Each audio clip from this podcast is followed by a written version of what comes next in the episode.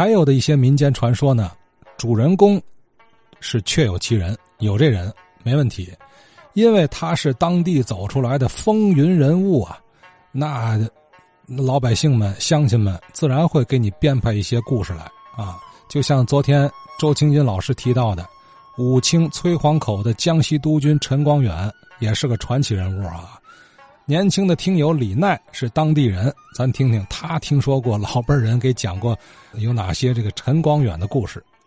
昨天我听到周老师在节目中提到了陈光远，我呀想讲一讲关于陈光远的几则趣闻轶事。当然了，这个几则趣闻轶事呢，都是我听老人们讲的，可能和文字记载呀有些出入，咱们大家就当做传说故事去听吧。我们说陈光远呢，是我们武清崔黄口人。他在年轻时候啊，是一个卖果子的。他嗓子特别好，他的一声吆喝能从崔黄口村东头传到村西头。话说这一天呢，有一个军官正好从这路过，一听这小伙子嗓子这么好，就和陈光远说：“说你当传令兵乐意不乐意啊？”陈光远说：“乐意啊。”就这样，陈光远就当了兵了。由于他嗓子特别好啊，在部队里边喊口令喊的特别清楚，听得特别远。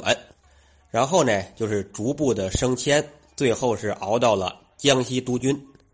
这个陈光远呢，在江西的时候对老乡特别好，在当地有一句话嘛，说会说武清话就把羊刀挎。话说呀，有一个武清人。犯案了，正好犯到陈光远手里。陈光远问他，说：“你哪人？”那人说：“武清人。”陈光远说：“不对，胡说，你不是武清人。”那人说：“我就是武清人，我是武清跳梁坞的。”哎呀，把陈光远急的。陈光远告诉手底下人：“去，你们先出去，我单独问问他。”把手底下人打出去了。陈光远说：“你非得说是武清县的吗？”你不会说你是六清县的吧？你说是武清县的，我想帮你都没法帮啊！哪儿的？那个说啊，我六清县的，行吧？把手底下人叫进来了。啊，陈光远说：“他说实话了，绝对不是武清县的。我们武清县怎么能出这种人呢？”又问他说：“你哪儿的？”那位说：“我六清县的。”啊，这不完了吗？判吧！充军发配，发配到直隶。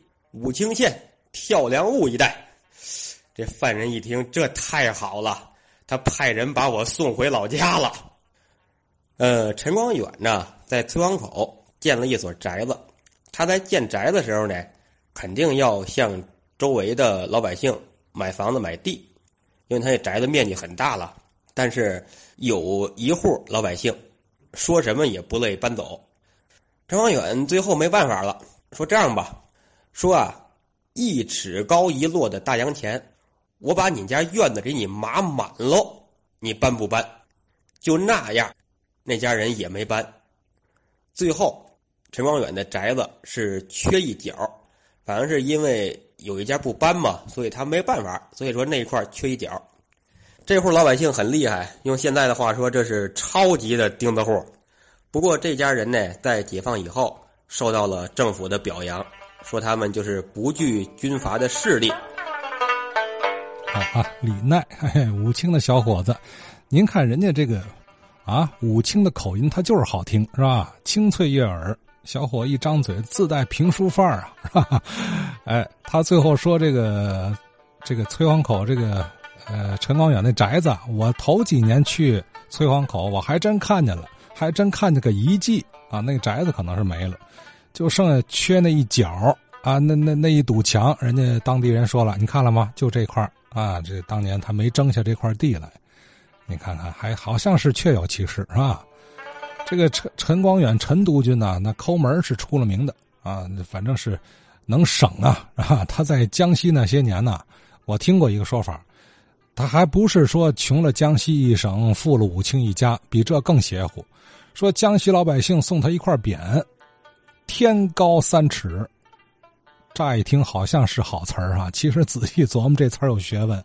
这天怎么会高三尺呢？那是因为脚底下的地矮了三尺啊。啊，就好像这个天高了三尺，这就形容他搜刮当地是多狠啊。可是您看他对老家人还不错啊，